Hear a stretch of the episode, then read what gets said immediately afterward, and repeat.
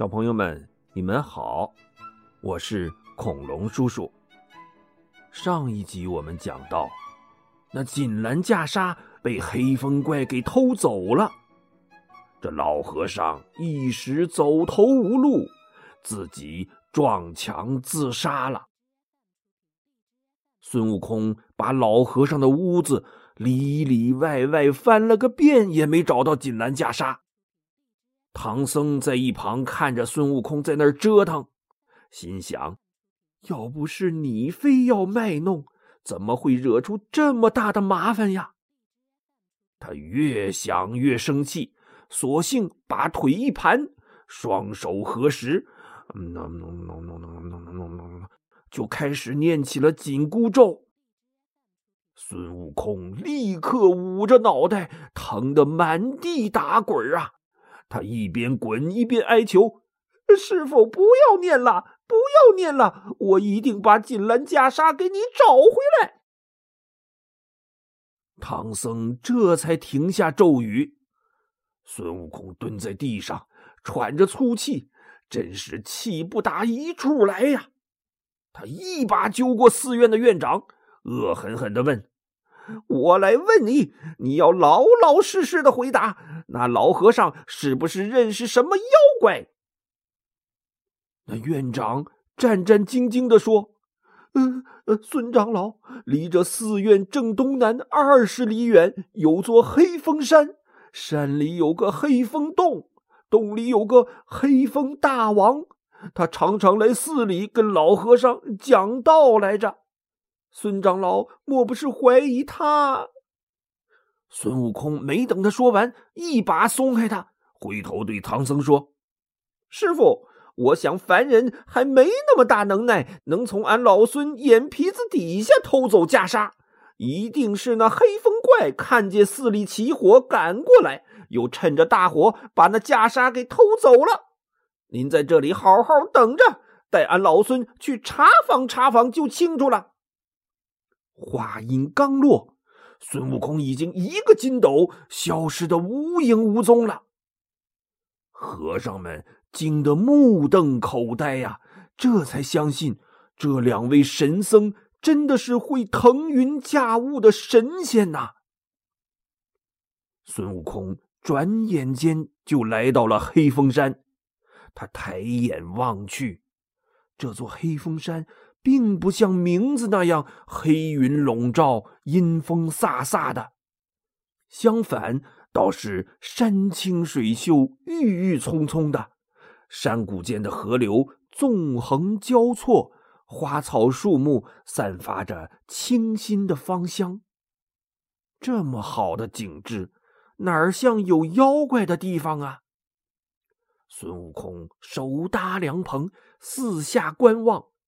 发现，在一大片草地上坐着三个人，他赶紧摇身一变，又变成了小蜜蜂，嗡嗡嗡嗡的飞到那三个人跟前的一朵野花上。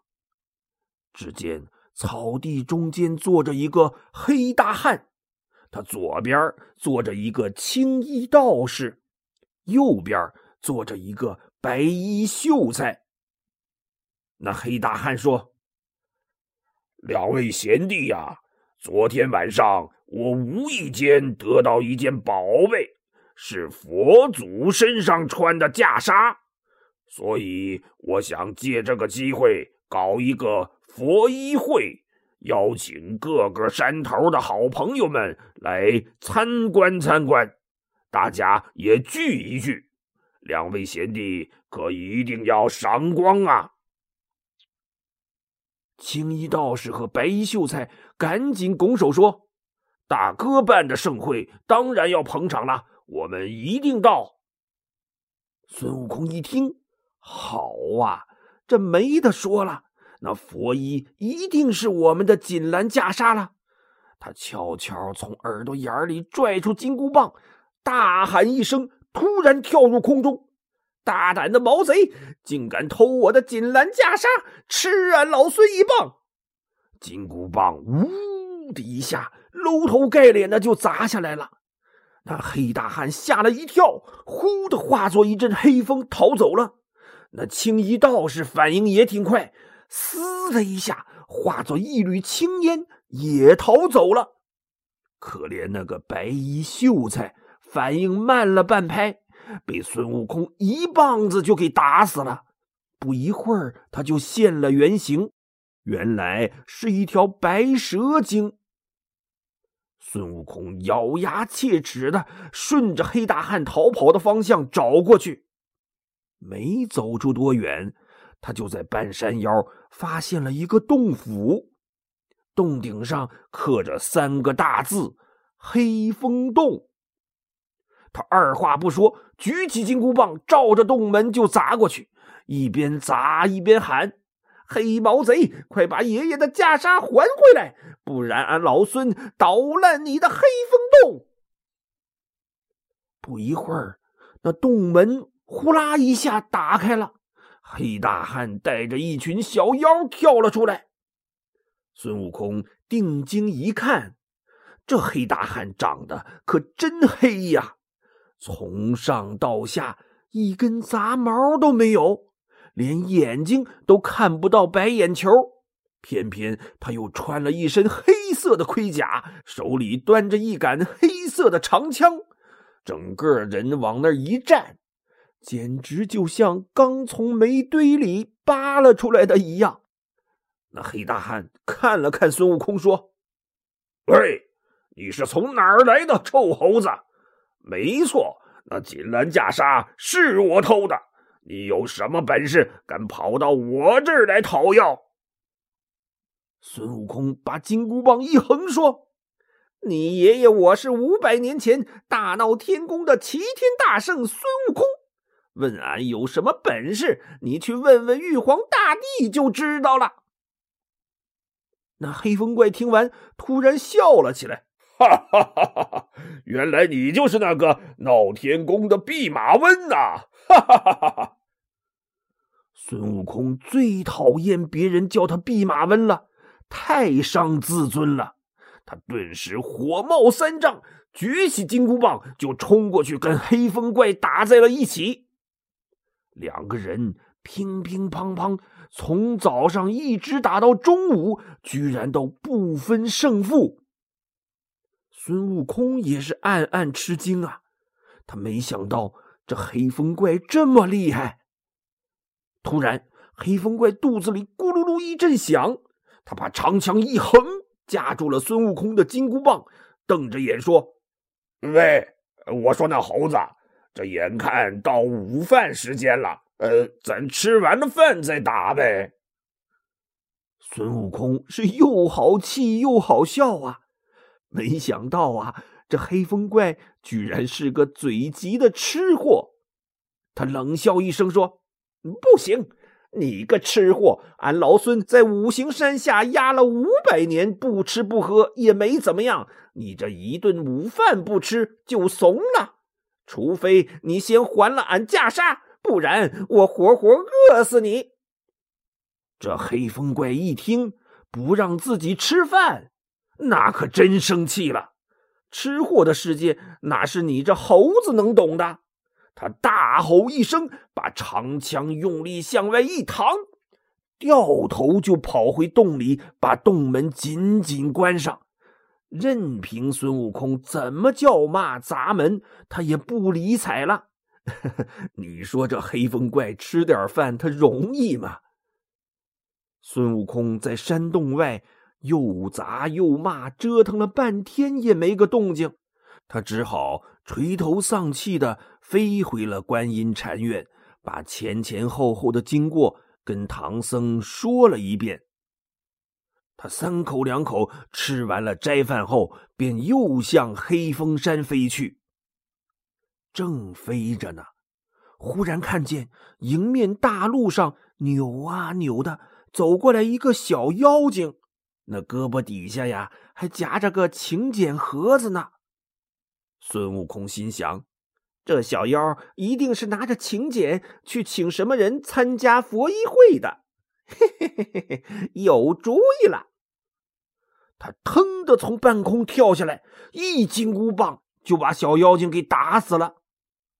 他从盒子里取出请柬，拆开一看，原来呀是那黑风怪写给观音禅院老和尚的请柬。大概意思就是说，老朋友啊，过两天我准备开个大 party，邀请了很多朋友，你也来热闹热闹吧。孙悟空看完请柬，轻哼一声说：“哼，那老和尚果然和这妖怪有一腿，怪不得能活二百七十岁，一定是那黑风怪教了他一些延年益寿的法子。”说完，孙悟空摇身一变，哎，就变成了老和尚的模样，佝偻着腰，拄着拐杖，他就进了黑风洞了。黑风怪看见他，惊讶的问：“呃，长老啊，我刚派人给你送请柬去，你怎么这么快就来了呀？”孙悟空说：“呃，我正要来看你呢。”呃，恰好路上遇见了送请柬的人，说你要开个呃佛衣会，正好啊，让我提前一饱眼福吧。没想到啊，这黑风怪也不避讳，开门见山的说：“ 哈哈哈长老啊，那唐朝和尚不是就住在你那儿吗？”这佛衣你应该早就看过了呀。孙悟空一愣，心说：“这妖怪可真是个爽直的汉子。”他尴尬的笑笑说：“哦，哈哈原来呃，那锦兰袈裟是被大王拿来了呀，怪不得呃我找不到了。只是昨晚呃禅院失火。”老衲还没来得及仔细看呢，求大王再让老衲仔细瞧瞧，呃，好不好？他刚说完，忽然洞外边跑进来一个小妖，一边跑一边喊：“大王，大王！刚才给长老送信的小妖被打死在路边了。”黑风怪一惊。瞬间反应过来，他回身抓过长枪，扑棱棱就向孙悟空扎过来。孙悟空也没法装下去了，只好身形一晃，拽出金箍棒迎了上去。两个人从洞里打到洞外，从山腰打到山顶，又从山顶打到天上，真是打了个棋逢对手啊！眼看着。打到天就要黑了，那黑风怪的肚子又咕噜噜的叫了起来。没办法，他又一横长枪架住金箍棒，说：“哦我说那猴子，你看这天色也晚了，我们该吃晚饭了，不如呃，我们明天再接着打吧。”一句话把孙悟空给气乐了。哈，你这饿死鬼投胎的吃货！不把袈裟还给我，就别想走。黑风怪心说：“这猴子也太没功德了。”他也不跟孙悟空啰嗦，长枪一抖，整个人化作一阵黑风，瞬间就逃回洞里呃吃晚饭去了。这把孙悟空气的呀，牙根儿都痒痒。没办法，他只好又回观音禅院了。唐僧一看，徒弟又空着手回来了，心里非常失望。他埋怨着孙悟空说：“悟空啊，你平时那么大的能耐，现在倒是想个办法呀！”孙悟空也郁闷呐，他不耐烦的挥挥手说：“师傅，你放心吧，既然这里叫观音禅院，自然是那观音菩萨的道场。”我们的袈裟在他的道场里丢了，明天一早我就去找那观音菩萨评评理去。第二天一大早，天刚蒙蒙亮，孙悟空就驾起筋斗云，一路飞到南海珞珈山的紫竹林。他见到观音菩萨，气鼓鼓的说：“菩萨，我和师傅走到你的道场观音禅院，结果锦兰袈裟被你的妖怪邻居黑风怪给偷了。这事儿您得给我们个说法吧？”观音菩萨脸色一沉，说：“你这个蛮不讲理的泼猴，妖怪偷了你的袈裟，你跟我要什么说法啊？再说，如果不是你一再卖弄，又煽风点火烧了我的道场，怎么会惊动妖怪偷你的袈裟呢？我没追究你，你倒来找我撒泼了。”孙悟空一听，才明白这观音菩萨是能知过去未来的大神仙呐。这点事儿怎么能瞒得过他呢？他只好嬉皮笑脸的说：“嘿嘿嘿，菩萨，您大人不计小人过，只是那妖怪不肯还我袈裟，师傅一生气又要念那紧箍咒，您就呃帮帮忙吧。”观音菩萨叹了口气说：“唉，看在唐僧的面子上，我就跟你走一趟吧。”说着，他驾起祥云，顷刻间就来到了黑风山。观音菩萨和孙悟空落下云头，顺着山路向黑风洞走去。忽然，前边不远走来一个道士。他手里还托着一个玻璃盘盘子上有两颗仙丹。孙悟空二话没说，噌的冲上去，一棒子就把那道士给打死了。那道士趴在地上现了原形，原来呀是一头苍狼。那托盘翻落在地上，盘底刻着“灵虚子”三个字。观音菩萨生气的说：“悟空，你怎么没来由的就把他打死了？他也没招你惹你呀！”菩萨，你有所不知，这妖怪正是昨天跟黑风怪一起商量着要开佛衣会的。昨天让他跑了，没想到今天遇上了。菩萨，我倒是有个主意，如果你听我的，咱也不用打打杀杀了，就能把袈裟拿回来。哦，你倒是说说看，是什么主意？菩萨，你看，这苍狼定是那灵虚子，这两颗仙丹想必是他送给黑风怪做贺礼的。等一下，我吃掉一颗，然后变成一颗大一些的仙丹，您就变成这灵虚子去送贺礼。等他把俺老孙吞进肚里。哼 哼，就不怕他不还我的袈裟了。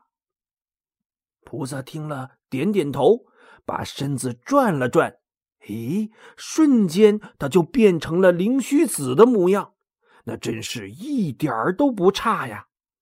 孙悟空上上下下打量着灵虚子，开玩笑说：“妙啊，妙啊！现在到底是……”妖精菩萨呢，还是菩萨妖精呢？观音菩萨却微笑着说：“悟空，菩萨和妖精只不过是一念之间，本来不都是我吗？”孙悟空心里一亮，若有所悟，心想：“菩萨这是在点化我呀！一念菩萨。”一念妖精，一念善，一念恶，这不都是我的选择吗？他立刻深深的给菩萨鞠了一躬，说：“多谢菩萨点化。”然后摇身一变，变成了一颗大仙丹，咕噜噜在玻璃盘上转动着。菩萨拖着盘子来到黑风洞，小妖们把他领进了洞府。菩萨边走边看，这洞府里苍松翠柏的，越看越觉得这个黑风怪的品味还真有些仙风道骨，并不是个穷凶极恶的妖怪。这观音菩萨可就动了慈悲心了。正在这时，黑风怪迎了出来，菩萨赶紧施了一礼，端起盘子说：“大哥，小弟我最近炼制了两颗仙丹，正好你要开佛衣会，就作为贺礼献给大哥享用吧。”黑风怪也高兴的回了一礼，说：“贤弟太客气了，还是你我兄弟一起享用吧。”菩萨高兴的点点头，赶紧拿起那颗大的仙丹递给黑风怪，自己吃了那颗小一点的。黑风怪接过仙丹，刚放到嘴边，那仙丹就滴溜溜自己滚进了他的肚子里。黑风怪的肚子里顿时一阵绞痛，疼得他大叫一声，翻倒在地上。原来呀，那孙悟空正在他的肚子里耍猴棍呢。这时，菩萨一抹脸，变回了本尊，低头看着黑风怪说：“黑熊精，把锦兰袈裟拿出来吧，我可以饶你性命。”原来呀，这黑风怪是头黑熊精，怪不得那么黑呢。黑熊精连滚带爬的跑进洞里，把袈裟拿出来递给菩萨。菩萨又伸手取出个金箍，朝他头上一扔，那金箍就套在黑熊精的头上生了根，看上去跟孙悟空头上那个一模一样。这时啊，孙悟空已经从黑熊精的鼻孔里飞出来了，黑熊精的肚子也立马不疼了。他一咕噜爬起来，提起长枪就刺向观音菩萨。观音菩萨不慌不忙，升在半空，嘴里念念有词。只见那黑熊精。哐啷一下扔了长枪，双手抱着脑袋就躺在地上打滚啊，嘴里还喊着：“哎呀，疼疼疼死我了！”原来呀，他头上的金箍正是当初如来佛送给观音菩萨的三个金箍之一，只不过孙悟空戴的金箍要念紧箍咒，而这黑熊精的金箍要念。禁箍咒，这可把旁边的孙悟空给乐坏了，心说：“这下俺老孙可有难兄难弟了。”这时，观音菩萨停了咒语，问道：“黑熊精，你可愿意皈依到我的门下吗？”黑熊精跪在地上，磕着头说：“呃，菩萨饶命，我愿意皈依。”孙悟空在一旁说：“菩萨，这样的妖怪还留着他干嘛？”说着就要举棒子打死他。观音菩萨赶紧拦住说：“悟空，不要害了他的性命。